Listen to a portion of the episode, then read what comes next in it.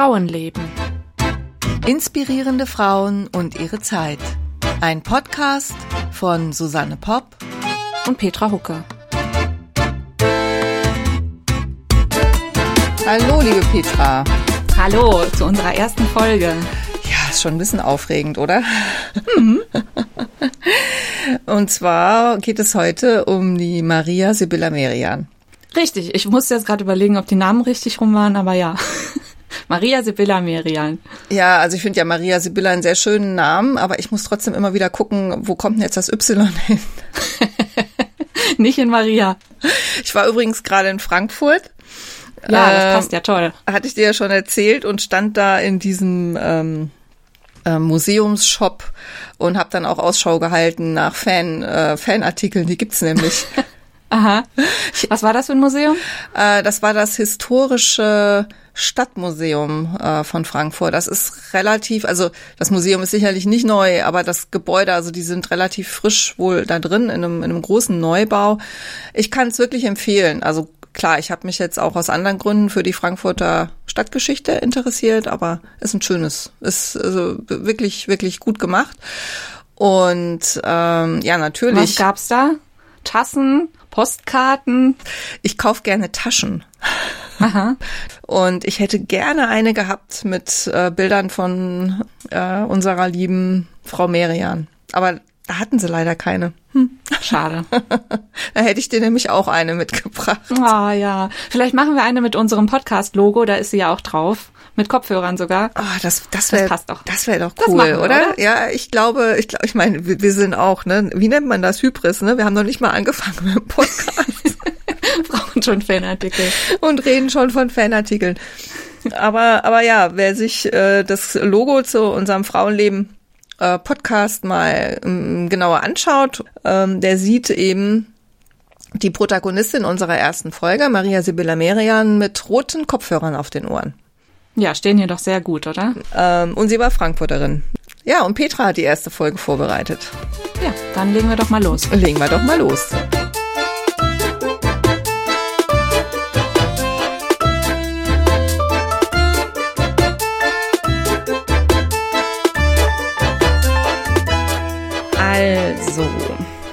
Sie war äh, Malerin und Insektenforscherin, so würde ich das zusammenfassen.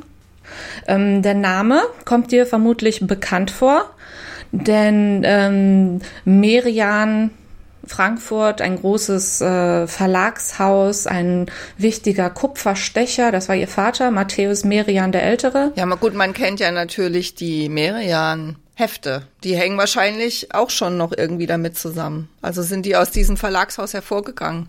Sind sie nicht. Also ich habe gelesen, dass oh. das nur ihnen zu Ehren so genannt wurde. Aber immerhin, immerhin. Hat, also, ja. hat also schon was damit zu tun. Ja, genau. Mhm. Ähm, jetzt verliere ich hier meine Kopfhörer.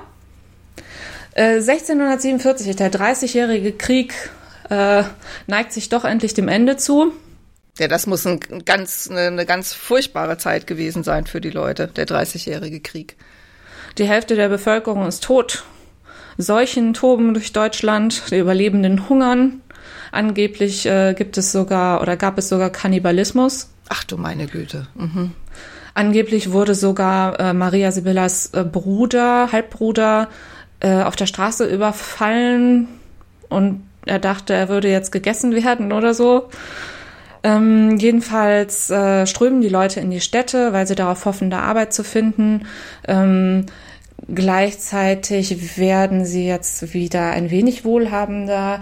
Gleichzeitig breitet sich der Pietismus aus, also eine religiöse Strömung, eine schwärmerische, mystische Strömung, die auf Verinnerlichung setzt und das sogenannte Urchristentum wiederherstellen möchte. Und in diese Welt wird äh, Maria Sibylla hineingeboren.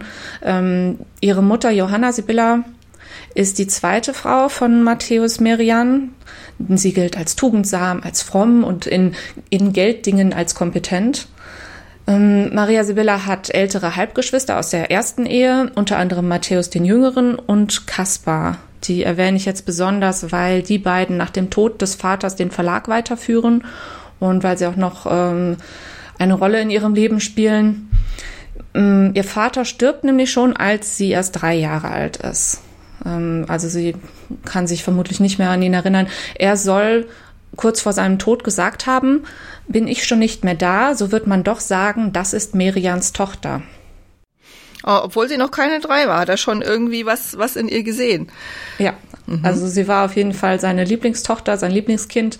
Ähm, es gibt ein Familienporträt, das schon gemalt wurde, bevor sie auf der Welt war. Das hat äh, Matthäus der Jüngere gemalt. Ähm, und er sollte dann die kleine Maria Sibylla da noch einfügen in das bereits gemalte Bild. Ähm, die anderen Familienmitglieder sind alle so in, in, griechischen Kostümen. Das hat man damals eben so gemacht bei solchen Familienporträts. Aber die kleine Maria Sibylla ist in dann ist dann in einem zeitgenössischen Kleid abgebildet mit so Puffärmelchen. Und es ist, ähm, ich muss dieses Bild unbedingt verlinken. Es ist irgendwie sehr rührend, wie sie da steht, weil sie in den Armen einen riesigen äh, Kopf hält, einen Statuenkopf aus Marmor ist fast so groß wie sie selbst.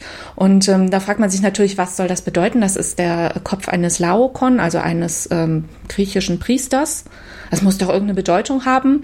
Und dann steht da aber, nein, es hat äh, wahrscheinlich doch nichts zu bedeuten, außer äh, zu zeigen, dass der Maler in Paris war, im Louvre und diesen Kopf dort gesehen hat. Aha. Deswegen trägt die Kleine das in den Armen. Also der Maler war das dann ihr Bruder oder? Ihr Halbbruder. Ihr genau. Halbbruder, ne? Der, der, der aus der ersten Ehe aus der ersten mhm, Ehe, Matthäus mhm. der Jüngere. Mhm. Der ähm, hat sich wohl nicht gut mit seiner neuen Stiefmutter verstanden. Er hat eine Autobiografie geschrieben. Da steht drin, sie sei eine Stiefmutter, wie sie im Buche steht. Also eher mit Haaren auf den Zähnen.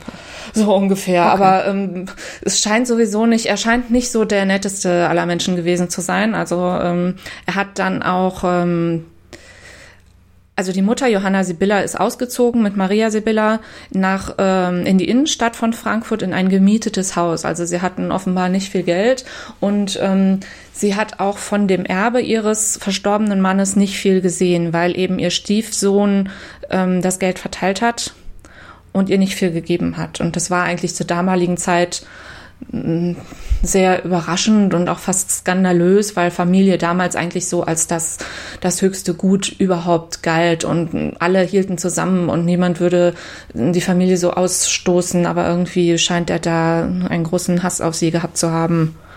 Ähm, es gab dann auch nicht mehr viel Verbindung zwischen den beiden Familien. Ähm, Maria Sibylla ist dann, als sie etwas älter war, öfter noch zu ihrem anderen Halbbruder Kaspar in die Werkstatt oder in den Verlag gefahren, um ihn da zu besuchen. Aber sonst ähm, hatten sie dann nicht mehr mit, viel miteinander zu tun. Also sie ist jetzt nicht in der Kupferstecherwerkstatt aufgewachsen sozusagen, oder?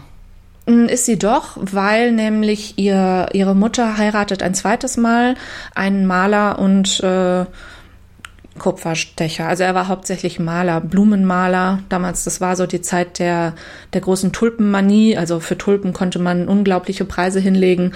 Und dieser Jakob Morell, ähm, der hatte auch äh, Verbindungen in die Niederlande, wo halt dieses, wo das Zentrum dieser Tulpenmanie war. Und der richtet eben in diesem Miethaus unten in Frankfurt auch eine Werkstatt ein. Richtige Patchwork-Familie. Ja, auf jeden Fall. Mm, die kleine Maria Sibylla geht dann in die Schule, was nicht selbstverständlich ist für Mädchen zu dieser Zeit. Sie lernt rechnen, sie lernt schreiben, sie lernt lesen, sie lernt aber kein Latein, was sie eigentlich bald hätte gebrauchen können, weil sie sich nämlich schon sehr früh für Naturwissenschaften interessiert und die ganze Literatur da ist natürlich ähm, auf Latein abgefasst. Ähm, ihre größte Leidenschaft sind Insekten. Sie möchte dann allerdings auch nicht, wie so viele andere, nur aus Büchern studieren und irgendwelche toten Exemplare im Museum anschauen oder so, sondern in der lebendigen Natur. Sie möchte raus. Ähm, sie richtet sich auf dem Dachboden dieses Hauses angeblich ein kleines heimliches, äh, eine kleine Forschungsstation her, wo sie ähm, in irgendwelchen Dosen und Schächtelchen und Gläsern alle möglichen Insekten sammelt und dann beobachtet. Ähm, es ist die Frage, ob das wirklich so war, vor allen Dingen dieses Geheime daran, weil dieses Haus eben sehr klein war und weil es damals irgendwelche Angestellten, Hausmädchen, Bedienstete, Putzfrauen, Köchinnen und so weiter gab, die halt alle in diesem Haus waren. Und dann war ja auch noch die, die Werkstatt im Erdgeschoss, da ging auch dauernd jemand ein und aus. Also es ist wahrscheinlich eher so eine Anekdote. Also ich habe eh gehört, dass, ähm, dass es gar nicht so einfach ist, sich mit Sibylla Merians Leben zu befassen, weil auch einfach sehr viel dazu gedichtet wurde, ne? weil sie so eine interessante Persönlichkeit ist. Ne? Wurden auch viele Romane geschrieben und romanhaft erzählt und vielleicht gehört das ja dazu, mehr so in den Reich der, in, ins Reich der Fiktion. Ich habe auch äh, zwei Romane zu ihr überflogen zumindest, aber das wurde auch selbst in einer äh, Biografie erwähnt. Ah ja. Mhm. Also, ja, ich meine, man weiß nicht, ob es wirklich so war. Und äh, es gibt auch noch eine schöne andere Anekdote, die ich gerne erzählen wollte, was äh, mit diesen Tulpen zusammenhängt. Und zwar hatten sie einen reichen Nachbarn, ich glaube einen Grafen, der ähm, sich in Unkosten gestürzt hat und sich Tulpen gekauft hat und die dann bei sich im Garten angepflanzt hat.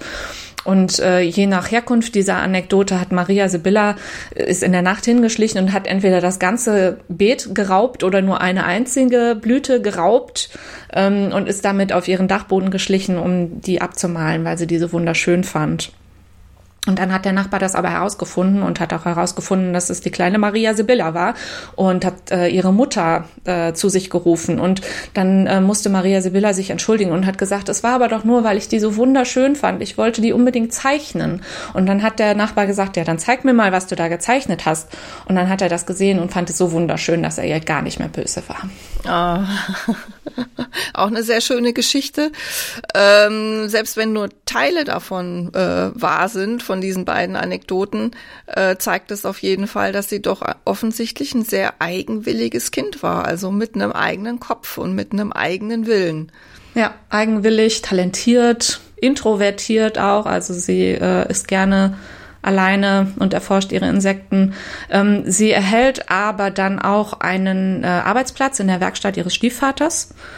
Es ist nicht allzu außergewöhnlich, weil Frauen zu dieser Zeit auch eigentlich immer im Familienbetrieb gearbeitet haben weil der eben auch zu Hause war oft und äh, es war ja auch noch so die Zeit der Zünfte, das heißt, es waren so ganze Familien und Sippen, die so eine Arbeit hatten und immer ihre Söhne und Töchter in dem gleichen Beruf geschult haben. Vielleicht war sie einfach früher dran, dadurch, dass sie ähm, schon so früh Talent gezeigt hat. Und sie wird dann da unterrichtet, nicht von ihrem Stiefvater selbst, weil der viel verreist, sondern von einem seiner Schüler, das heißt, sie lernt dann, wie man äh, Farben herstellt, wie man Farben benutzt, wie man Gemälde komponiert. Ähm, sie lernt auch äh, Kupferstiche herzustellen. Also das ganze Handwerk. Das ganze Handwerk. So, jetzt hatte ich ja schon erwähnt, dass der 30-jährige Krieg vorbei ist und dass es den Leuten wieder besser geht, dass die wieder mehr Geld haben und sich wieder was gönnen können. Und ähm, dazu gehört auch Seide. Also Seidenstoff war damals ein großer Luxusartikel.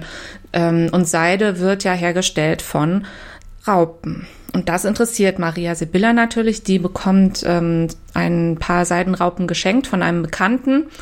Und ähm, Sie begeistert sich dann eben nicht für die Seide wie die vielen anderen Menschen, sondern für die Entwicklung dieser Raupen. Sie äh, schaut sich genau an, wie die, wie sie entstehen, also vom Ei über die Raupe, über den Kokon bis hin dann zum Falter. Und all das macht sie sehr, sehr wissenschaftlich, sehr systematisch. Man weiß nicht, wo sie das her hat. Also sie hatte praktisch keine Vorbilder, was das angeht, weil ähm, diese ganze Pflanzen- und Tiersystematik, die wir so kennen mit Gattung und Familie und so weiter, das wurde eigentlich erst 100 Jahre später überhaupt entwickelt von Carl von Linné. Also sie, sie hat da, sie hat das einfach aus sich heraus anscheinend gemacht. Ähm, sie untersucht dann auch, welche Pflanzen die brauchen zum, zum Fressen, zum Überleben, wie lange die verpuppt bleiben und wundert sich, dass die hübschesten Raupen nicht unbedingt die hübschesten Schmetterlinge ähm, ergeben. Und ähm, Schmetterlinge findet sie ganz toll. Sie nennt sie Sommervögelein. Und äh, die Nachtfalter, also Tagfalter sind Schmetterlinge, Nachtfalter nennt sie Mottenvögelein. Das ist ganz interessant, sonst werden die, also damals wird noch nicht das Wort Schmetterling viel gebraucht, sondern das Wort Butterfliege, was ja im Englischen heute immer noch Butterfly ist ja Schmetterling.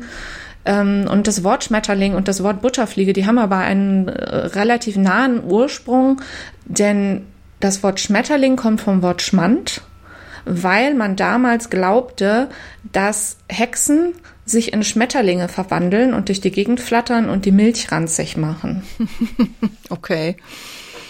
da fragt man sich ja jetzt schon automatisch, ob Sibylla äh, das wohl selber auch geglaubt hat. Also sie hat ja irgendwie, hat ihr Verstand anscheinend ein bisschen anders funktioniert als so der durchschnittliche. Ja, deswegen glaube ich eigentlich nicht, dass sie das geglaubt hat, weil sie, ähm, wie gesagt, sie ist in der Natur rumgerannt und hat da irgendwelche Larven und Insekten äh, gesucht und so. Und man hat damals auch geglaubt, ähm, dass Insekten direkt aus Schlamm und Morast und Exkrementen entstehen. Also nicht, dass die die Eier da reinlegen und sich dann aus diesen Eiern entwickeln, sondern direkt aus Exkrementen. Und deswegen galten Insekten immer so als, als Teufelsbrut. Mhm. Und das kann sie eigentlich nicht geglaubt haben, sonst hätte sie das nicht gemacht, denke ich. Ähm, damals gab es übrigens auch ähm, Tierprozesse, sehr skurril heute. Da wurden tatsächlich Insekten vor Gericht verurteilt, damit man sie bestrafen konnte und ihnen den Teufel austreiben konnte. Ach du meine Güte, okay. Das ist ja. sehr schwer vorstellbar. Ja, aber in dieser Zeit lebte sie eben. Die Hexenverfolgung war, also so die schlimmste Zeit der Hexenverfolgung war um diese Zeit allerdings schon vorbei. Aber trotzdem hatte sie es wahrscheinlich nicht einfach, ähm, wenn sie dann darum gelaufen ist. Ähm, man muss dazu auch noch sagen, generell war so das Sammeln von Pflanzen und Tieren und ähm, das Beobachten der Sterne und so, das war schon in Ordnung für Frauen. Das hat sogar Rousseau gesagt, der ja damals so ein, naja, so ein Erziehungsratgeber geschrieben hat, so ungefähr.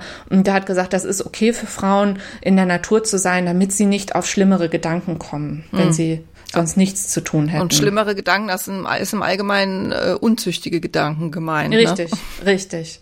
Wobei man sich halt auch fragt, ich meine, in der Natur findet so viel Unzucht statt. Hm.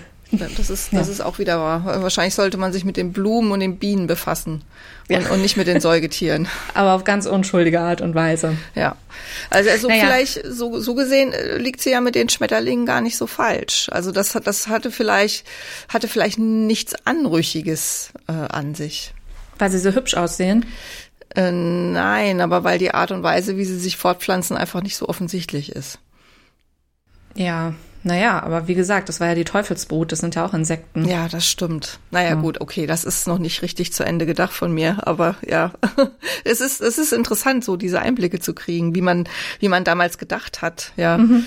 Weil wir gehen ja doch heute immer von ganz anderen Voraussetzungen aus ja. und von, von ja. unserem Wissensstand. Und ich finde das schon immer spannend, wenn man sich dann versucht vorzustellen, von welches, in welchem Universum auch geistigen Universum man da oder auch Wissensuniversum äh, man damals gelebt hat. Da passt vielleicht auch noch ganz gut dazu, ist vielleicht auch nur eine Anekdote, ähm, dass äh, ihre Mutter das natürlich auch nicht gut fand, wenn sie da immer rumgestrolcht ist. Aber sie hat sich vielleicht auch selbst ein bisschen die Schuld daran gegeben, weil es nämlich auch den Aberglauben des sogenannten Versehens damals gab. Das bedeutet, dass äh, wenn eine Frau sich während der Schwangerschaft irgendwie falsch verhält, wenn sie sich erschreckt vor allen Dingen, dann passiert etwas mit dem Kind. Also wenn sie sich vor einem Hasen erschrickt, bekommt das Kind eine Hasenscharte. So wurde, wurden solche Sachen zum Beispiel erklärt. Und ähm, bei ihrer Mutter war das so, dass sie wohl während ihrer Schwangerschaft eine alte Truhe geöffnet hat, in der ganz viele Insekten waren und sie hat sich erschrocken. Und deswegen könnte es sein, dass Maria Sibylla diese Leidenschaft für Insekten äh, bekommen hat. Das ist total logisch. da gibt's übrigens auch ein interessantes Buch, nennt sich Verschwundene Krankheiten von Sophie Seemann, ähm, in dem äh, solche Sachen erklärt werden. Das mit der Hasenscharte habe ich daher. Und das Wort Versehen, kommt das dann daher? Weil du sagtest gerade die, der Aberglaube des Versehens. Also das heißt, du versiehst dich und deswegen erschrickst du? Mhm. Und jetzt könnte ich mir gerade vorstellen, dass das Wort Versehen, ich habe mich, also ein Versehen, dass das vielleicht daher kommt. Ich nehme es an, ja, genau. Ah, dem muss man doch jetzt nochmal auf die Spur gehen. Ja, okay, gut, erzähl weiter.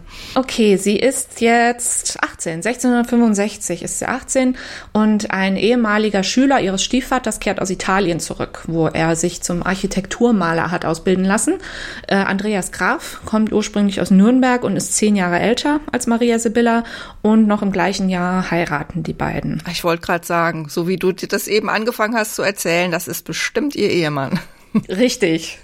Mm, Liebesheirat ist es wahrscheinlich nicht, aber zumindest eine willkommene Ehe, ähm, weil, also für sie ist es schön, weil er sie weiter forschen und malen lässt. Er hingegen, von ihm wird gesagt, er ist eher so ein bisschen faul und undiszipliniert und findet es deswegen vielleicht ganz gut, dass sie so selbstständig und aktiv ist. Plus, er hofft vielleicht, dass aus ihren Kontakten zum Verlagshaus Merian was wird, also dass er da Vorteile von hat. Und er weiß eben anscheinend nicht, dass diese Kontakte eigentlich kaum noch vorhanden sind. So ordnet man diese Ehe ein. Ähm, drei Jahre später bekommen sie ihre erste Tochter, Johanna Helena. Zwei Jahre später ziehen sie dann nach Nürnberg, wo er ja herkommt.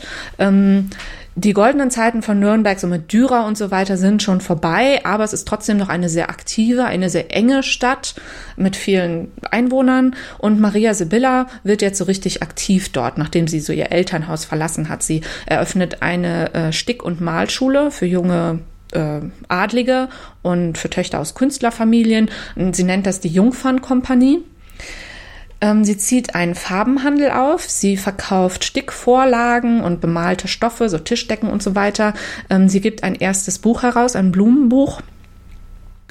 Ähm, dann wird zehn Jahre später ihre zweite Tochter geboren, Dorothea Maria. Also die Töchter sind zehn Jahre auseinander und es bleibt auch bei diesen zwei Kindern, was eigentlich sehr ungewöhnlich ist für die damalige Zeit. Wir hatten das ja auch dann später bei Laura Bassi, die dann irgendwie acht Kinder hatte. Dann ähm, veröffentlicht sie auch ein Raupenbuch, also erst ein Blumenbuch, dann ein Raupenbuch, ganz elegant, so mit ganz äh, Ledereinband und Goldschnitt und äh, das kann man koloriert oder teilkoloriert kaufen. Sie hat inzwischen Latein gelernt, privat, entscheidet sich aber ähm, für eine Veröffentlichung auf Deutsch, damit alle Leute das lesen können. Mhm. Und das Besondere hier ist auch schon, dass sie eben diese diese äh, ökologischen Zusammenhänge darstellt, also wie sie sich entwickeln, was sie fressen und so weiter. 1681 stirbt dann der Stiefvater und sie kehren nach Frankfurt zurück, um sich um die Mutter zu kümmern. Ähm, Maria Sibylla macht aber weiter solche Sachen wie Farbenhandel und so weiter. Und vier Jahre später trennt sie sich von ihrem Ehemann. Andreas Graf zieht nach Nürnberg zurück. Sie bleibt in Frankfurt. Sie schreibt allerdings in einem Brief an eine Freundin, die in Nürnberg wohnt, sie soll sich doch bitte ein bisschen um Andreas kümmern. Das heißt, diese Ehe ist anscheinend nicht in großem Streit zerbrochen. Also sie sorgt sich immer noch um ihn. Mhm, mh. Aber sie kam ganz offensichtlich sehr gut alleine zurecht. Sie kam total gut alleine zurecht. Sie ist dann mit Mutter und Töchtern äh, in die Niederlande gezogen, nach äh, Schloss Walter. Das ist in Westfriesland. Das gibt's heute nicht mehr. Da lebt nämlich bereits äh, Kaspar, ihr Halbbruder, in einer äh, Labadistengemeinde. Labadisten ist eine religiöse, pietistische Sekte, würden wir heute sagen, wobei Sekte damals noch nicht so das, äh, äh, den Ruf hatte wie heute. Äh, Jean de Labadie hieß der Gründer, der war eben Pietist, der predigte gegen Üppigkeit und Unsitten, gegen Tanz und Glücksspiel und luxuriöse Kleidung, allgemein gegen Besitz und ähm, wurde schon so als zweiter Calvin bezeichnet. Aber er war sehr wenig dogmatisch, also er gab Ratschläge, wie man gut leben soll und empfahl äh, zu meditieren. Und da kommt Maria Sibylla jetzt eben in diese Gemeinde. Sie ordnet sich aber nicht so ganz unter, wie das wohl der Rest der Gemeinde tat. Also sie macht weiter auch das, was sie will. Also sie, äh, sie ähm, bringt ihren Töchtern zum Beispiel ähm, all das bei, was sie auch kann. Also sie gibt ihnen eine künstlerische Ausbildung. Ähm, sie lernt weiter Latein, sie lernt auch äh, Niederländisch. Und ähm, Genau, dann muss ich jetzt was zu dem, nee, das erzähle ich später. Also sie bleibt dann da vier Jahre, ähm, dann stirbt ihr Bruder, der, also der Halbbruder Kaspar, dann kommt ihr Mann plötzlich angereist und sagt, willst du nicht wieder mit mir nach Hause kommen? Sie sagt aber nein und auch ihre Töchter sagen, sie möchten lieber bei ihrer Mutter bleiben. Das heißt, er reist unverrichteter Dinge wieder ab. Offiziell geschieden wird die Ehe allerdings erst sechs Jahre später, als er dann eine andere Frau heiraten will. Mhm. So, 1690 entscheidet Maria Sibylla sich dann zu gehen, weil sich diese ganze Gemeinde auflöst und weil auch ihre Mutter stirbt. Das heißt, sie fühlt sich wahrscheinlich noch mal ein bisschen freier und sie zieht nach Amsterdam. Ähm, Amsterdam ist damals sehr, eine sehr große Stadt, 200.000 Einwohner, sehr wohlhabend, als eine Hafenstadt, eine Handelsstadt, sehr international. Ähm, und sie kommt da wieder in Schwung. Also sie richtet sich wieder ihren Farbenhandel ein und arbeitet viel auf Auftrag. Also sie macht äh, Gemälde und Zeichnungen und so weiter. Sie knüpft äh, Kontakte zu wichtigen Leuten, zum Bürgermeister, zum Leiter des Botanischen Gartens. Ähm, und ihre jüngere Tochter heiratet einen Kaufmann, der macht Geschäfte mit Surinam. Und mit Surinam hatten sie eigentlich schon ein bisschen Kontakt in dieser ähm, Labadistengemeinde, weil nämlich das Schloss, wo sie wohnten, gehörte dem Gouverneur von Surinam. Also Surinam war eine niederländische Kolonie, die sie wohl eingetauscht haben gegen äh, Neu-Amsterdam, also das, was heute New York ist. Mhm, mh. ähm, es liegt in Südamerika, nördlich von Brasilien und ist etwa halb so groß wie Deutschland heute. Mhm. Es gibt da viel Zuckerrohr, das die ähm, Niederländer dann natürlich abbauen. Abbauen lassen durch Sklaven. Richtig. Ähm, ihre Tochter fährt dann mit ihrem Mann nach Suriname, um sich das, um da Geschäfte zu machen und sie kommt zurück und ist ganz begeistert. Also ihre Tochter ist jetzt schon äh, volljährig, hat geheiratet, dann dürfte die äh, die Maria Sibylla Merian mittlerweile doch über 40 sein, ne? Ja, sie ist als sie nach Amsterdam zieht, ist sie 44. Ah ja. Mhm. Sie entscheidet sich dann, dass sie auch nach Suriname möchte und sich das anschauen, weil die Tochter sagt, da gibt es so viel äh, so viele interessante Insekten und dieser Dschungel und es ist alles überladen mit Tieren und Pflanzen. Das möchtest du auf jeden Fall sehen. Und ähm, sie braucht dann allerdings noch eine Weile, bis sie genug Geld hat. Vielleicht wartet sie auch darauf, dass ihre andere Tochter, ich habe das falsch gesagt, also die geheiratet hat, war die ältere und die jüngere wird jetzt auch 21. Es ist 1699, das heißt Maria Sibylla ist inzwischen 52. Und mit 52 Jahren stechen sie jetzt in See, Maria und ihre jüngere Tochter. Ich finde das schon, ich finde das schon wirklich äh, bemerkenswert, wenn ich mir das so überlege. Ich meine, das waren ja noch andere Zeiten. Du bist ja nicht mal eben einfach so, hast, hast du deine Pauschalreise gebucht oder deine Kreuzfahrt oder bist irgendwie ins Flugzeug gestiegen. Das waren ja auch ganz andere Bedingungen. Und ich bin jetzt, ähm, ne, ich bin, ich bin jetzt 53 und denk dann schon, äh, ja, ich merke einen Unterschied, ne, dass ich, äh, ist, dass ich keine 40 mehr bin. Das ist alles. Mhm. Manches fällt einem vielleicht nicht mehr so leicht. Und und mhm. die hat diese Abenteuer auf sich genommen. Das finde ich mhm. wirklich ganz außerordentlich. Ja, Sie waren ganze drei Monate auf See. Mhm, mhm. Also der, der Drang zu forschen, der, dieser Drang, was Neues zu entdecken. Ich meine, sie wollte letztlich Schmetterlinge zeichnen und malen. Also der muss so groß gewesen sein bei ihr. Also das, äh, ja, das, das ist wirklich bemerkenswert. Es war ja auch nicht so, dass, äh, oder es ist nicht so das angenehmste Klima in Surinam für jemanden, der aus Frankfurt kommt, sage ich mal so. Ähm, durchschnittlich wohl morgens früh 28 Grad. Sie sind dann nämlich immer früh morgens in den Dschungel gegangen, um die, um noch mit dem, mit der Temperatur zurechtzukommen. Äh, sie wurden von Sklaven begleitet. Da kommen jetzt die Sklaven nämlich wieder. Maria Sibylla ist nämlich eigentlich vehement gegen die Sklaverei und dass die äh, Einheimischen und die aus Afrika verschleppten Menschen da so schlecht behandelt werden. Aber sie hat trotzdem eigene Sklaven. Man mhm. kann hoffen, dass sie die irgendwie jedenfalls ein bisschen besser behandelt hat. Ja, wahrscheinlich ging es überhaupt nicht ohne. Also. Sie brauchte auf jeden Fall irgendjemanden, der ihr half, weil sie sich da ja im Dschungel nicht auskannte und äh, jemand, der, weiß ich nicht, da die Lianen weghackt und so, dass sie überhaupt da durchkommen. Ähm, dann gab es auch jede Menge Wespen und Mücken und so weiter, die sie gestört haben und gestochen haben. Sie mussten sich auch wahnsinnig beeilen mit dem, was sie schon gesammelt hatten, weil das sonst alles irgendwie im Handumdrehen verschimmelte, vertrocknete und auch von anderen Viechern gleich aufgefressen wurde und so weiter. Und deswegen hätte es, glaube ich, jemand, der nicht so viel Erfahrung hatte, wie Sibylla, Maria Sibylla das hatte, hätte sich da überhaupt nicht zurechtgefunden. Mhm, mh. ähm, sie bleiben leider nicht so lange, wie sie es gerne gewollt hätten, weil Maria Sibylla krank wird. Je nach Quelle Gelbfieber, Malaria oder Ruhe. Sie ist auch nicht die einzige. Also zu dieser Zeit habe ich keine Zahlen gefunden, aber es gibt ähm, welche 150 Jahre später, also das war dann sogar nach Alexander von Humboldt, der ja da auch äh, durch Südamerika gereist ist, da steht 1839 wurden von oder überlebten von 400 Deutschen, die angekommen waren, 20. Innerhalb von fünf Jahren sind von 400 Deutschen nur noch 20 übrig geblieben. Ja. Und von 10.000 Portugiesen 3.000. Ich meine, was für ein Risiko, ne? Also man da, man da eingegangen ist, wenn man so eine Reise äh, gemacht hat. Ja, also die meisten werden ja nicht einfach nur so zum Vergnügen sozusagen dahin gereist sein, wie das bei Maria Sibylla vielleicht war, sondern äh, um da zu siedeln und eben Zuckerrohr äh, abzubauen. Maria Sibylla mh, kritisiert das auch äh, später noch schriftlich in ihrem großen äh, Hauptwerk. Da sagt sie, dass die dass die Siedler da wirklich alle nur so auf das Zuckerrohr aus sind, dass sie zum Beispiel nicht mal daran denken, auch andere Seiten, äh, andere Sachen anzubauen, Vanille, Weintrauben und sowas nennt sie zum Beispiel, und ähm, dass sie eben die Einheimischen so misshandeln. Also sie sie versteht einfach nicht, warum die Leute das so auf sich nehmen und dann nur so sich so auf dieses Zuckerrohr fokussieren. Das war einfach nicht ihr ihr Leben und ihr Denken. Mhm, mh. Sie sind dann 1701 im September wieder zurück in Amsterdam.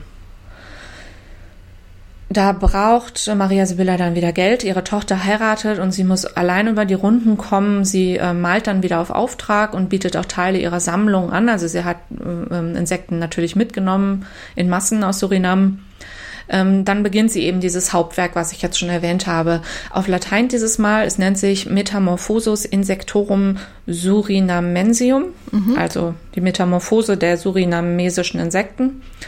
Dafür malt sie Aquarelle im Folioformat, also riesengroß, und gibt diese Aquarelle dann als Vorlage ähm, ein paar Kupferstechern. Also sie äh, stellt, ich glaube, drei Leute ein, die dann für sie arbeiten, weil es einfach so wahnsinnig viel Arbeit ist, das viel zu viel Zeit verschlingen würde. Sie schreibt aber ähm, die Texte dazu. Sie ähm, macht eine lateinische Version, wie gesagt, und eine holländische. Ähm, es läuft über Subskription, also jeder, der ein so solches Buch möchte, äh, meldet sich vorher an und bezahlt auch schon vorher, damit sie sich das überhaupt leisten kann. Mhm. Was auch neu ist in diesem Werk, ist, dass sie nicht mehr schreibt als Autorin Maria Sibylla Merian, Tochter von Matthäus Merian dem Älteren. Also diesen Hinweis braucht sie nicht mehr. Sie schreibt auch nicht mehr wie in dem ersten Blumenbuch, dass das mit Hilfe ihres Eheliebsten entstanden ist. Also sie ist jetzt wirklich eine eigenständige, selbstbewusste Künstlerin und Wissenschaftlerin. Mhm. Unabhängig, ledig, mit zwei erwachsenen Töchtern. Genau. Mhm. Auch in diesem Buch ist es wieder so, dass sie nicht nur die Insekten einfach dahin zeichnet und sagt, das ist Käfer so und so, sondern sie zeichnet sie in ihrer Umgebung ähm, auf den Futterpflanzen. Sie geht aber auch noch weiter und empfiehlt zum Beispiel selbst tropische Pflanzen zu kultivieren und was man daraus für Speisen äh, zubereiten kann und äh, welche Heilwirkung sie haben.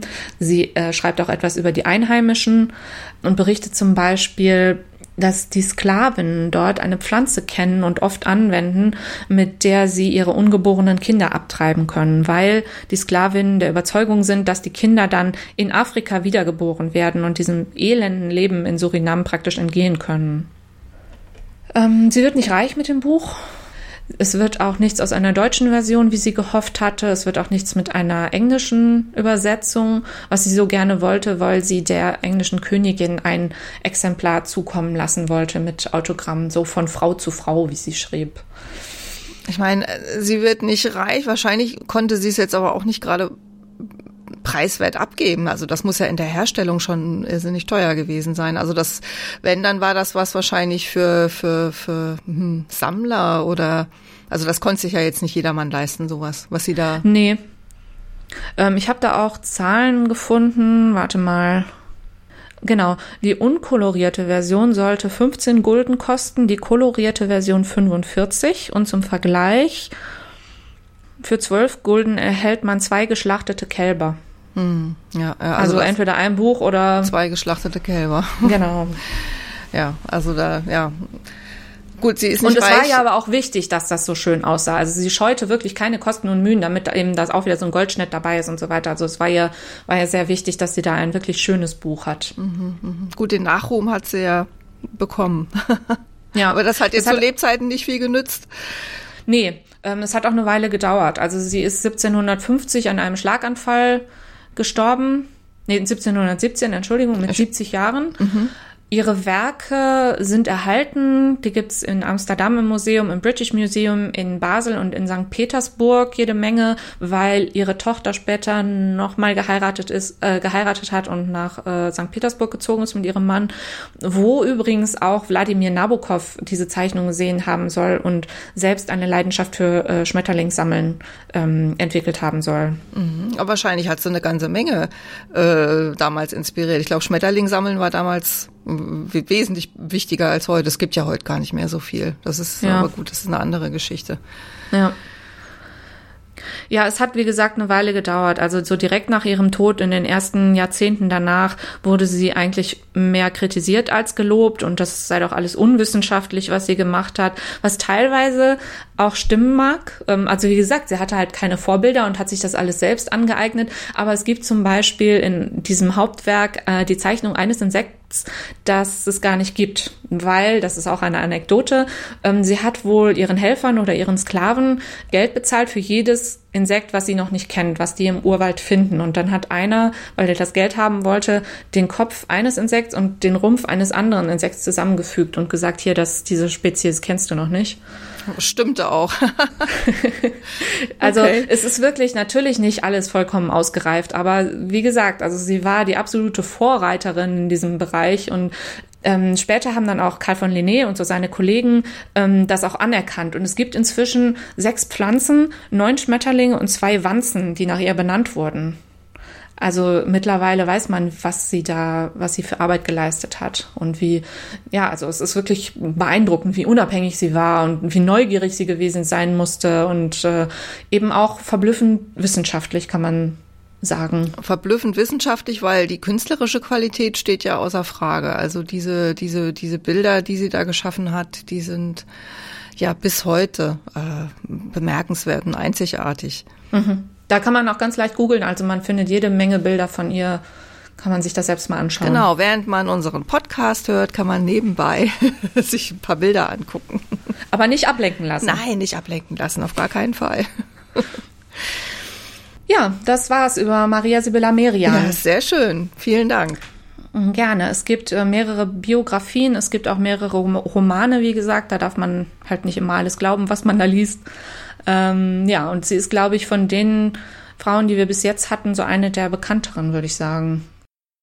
Ja, den Namen, gut, den Namen kennt man auf jeden Fall, aber wer jetzt alles dann, oder auch die Bilder hat man schon mal gesehen und es geht ja auch immer so ein bisschen darum, dann diese Puzzlestücke, die man im Kopf hat, vielleicht einfach ein bisschen neu zusammenzusetzen. Ja. Und das habe ich jetzt hoffentlich getan. Das hast du mit Sicherheit getan. Vielen Dank, Petra. Gerne. Bis nächstes Mal. Genau, bis zum nächsten Mal.